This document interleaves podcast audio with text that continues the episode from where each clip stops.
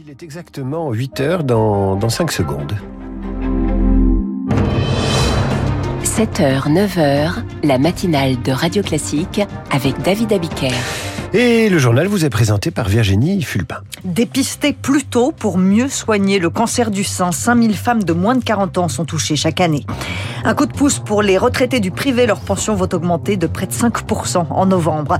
Et puis, les violences ont eu raison des sciences. La faculté Colbert à Marseille ferme pour une semaine à cause du trafic de drogue. Et après ce journal, l'éditorial de Guillaume Tabar, la réforme constitutionnelle et la possibilité de plus de référendums.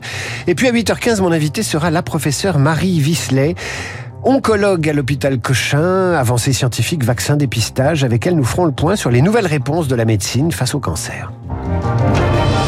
Et à l'occasion d'Octobre Rose, une question, faut-il avancer l'âge du dépistage du cancer du sein? Pour l'instant, ce dépistage est organisé pour les femmes de 50 à 74 ans, mais chaque année, parmi les 60 000 cas diagnostiqués, 5 000 concernent des femmes de moins de 40 ans.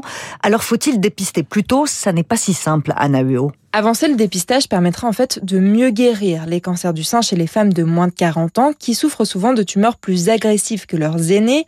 D'abord pour des raisons physiologiques, plus la femme est jeune, plus les cellules des seins se multiplieraient vite, mais aussi parfois pour des raisons de retard de diagnostic, explique Anne-Vincent Salomon à la tête du pôle theranostique de l'Institut Curie. Quand un médecin va voir une patiente jeune, le réflexe va pas être de dégainer tout de suite vers des examens complémentaires. L'immense majorité des boules dans le sein d'une femme jeune sont des adénofibromes, c'est-à-dire une petite boule fibreuse qui est strictement bénigne. Malheureusement, certains cancers peuvent pousser sous forme d'une petite boule ronde. Malgré tout, avancer l'âge du dépistage ne semble pas non plus pertinent car la technologie utilisée est en fait peu efficace chez les femmes jeunes, explique Claude Linassier, oncologue et directeur du pôle prévention de l'Institut national du cancer. La mammographie a son maximum d'efficacité après la ménopause, parce que avant la ménopause, il y a une prédominance de glandes mammaires qui font que les radiographies ne sont pas très faciles à lire. Chez la patiente jeune, les examens nécessitent plutôt le passage d'échographie ou d'IRM,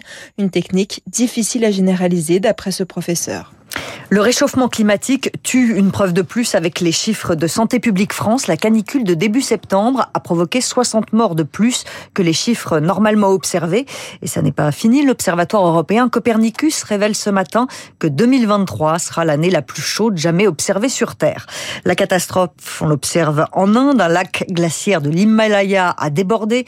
Il y a au moins 10 morts et 82 disparus. En Espagne, 3000 personnes ont été évacuées à Tenerife à cause d'un incendie. L'île a déjà été ravagée par les feux au cœur de l'été. Une bonne nouvelle pour les retraités du secteur privé. Oui, leurs pensions vont être augmentées de 4,9% au 1er novembre, c'est-à-dire au niveau de l'inflation. Les partenaires sociaux sont parvenus à un accord cette nuit, Eric Mauban. C'est ça, ils ont également décidé de supprimer le malus, cette décote de 10% qui s'appliquait depuis 2019 sur les pensions des trois premières années des retraités partis en ayant réuni toutes les conditions légales. Reste maintenant à, finaliser l'accord et à faire signer tout le monde avant mercredi. Cet accord concerne près de 13 millions de retraités. Pas question pour les partenaires sociaux d'accepter la ponction de l'État qui veut prélever sur les caisses de la Chircarco au moins un milliard d'euros au nom de la solidarité. Non, non, syndicats et patronats entendent bien garder la main sur la gestion des finances de leurs caisses. Des mesures de solidarité seront bien étudiées pour aider les adhérents les plus défavorisés, mais seulement les adhérents, pas ceux du régime général. Merci Eric Mauban. Le mois de novembre, c'est le moment où les restos du cœur vont refuser du monde, ce qui n'était jamais arrivé. L'association n'est pas dimensionnée pour accueillir 1 300 000 personnes. C'est 200 000 de plus en un an et l'association ne peut pas gérer cet afflux de nouveaux bénéficiaires. À Marseille, incroyable, une université va fermer demain à cause du trafic de drogue. Oui, le doyen de la faculté Colbert ne peut plus assurer la sécurité des 1500 étudiants et du personnel. Des dealers sont en permanence postés devant l'université et les violences se multiplient, Johan Tritz. Une insécurité constante, voilà ce qu'observe tous les jours Amine, étudiant à la faculté Colbert, près du Vieux-Port de Marseille. Aujourd'hui, il y a un point de stup qui est sur l'esplanade, hein, à l'entrée de cette faculté.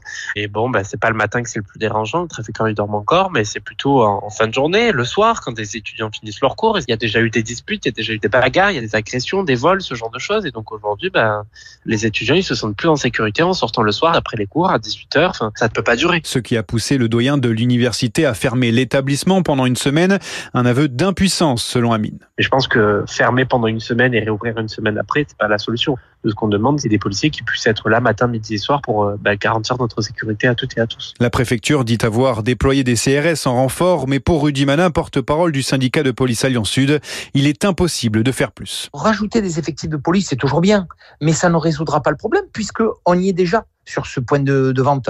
On y est tous les jours. Alors, à moins de laisser des policiers de 10 heures du matin à 2 heures du matin en statique là, mais on peut pas cantonner 20, 30 policiers toute la journée à cet endroit-là. Les cours doivent en théorie reprendre le 16 octobre, mais une délocalisation de la fac reste une option possible ailleurs à Marseille ou à Aix-en-Provence. Et quelle réponse apporter aux violences urbaines? Ça va être la question centrale du Conseil national de la refondation.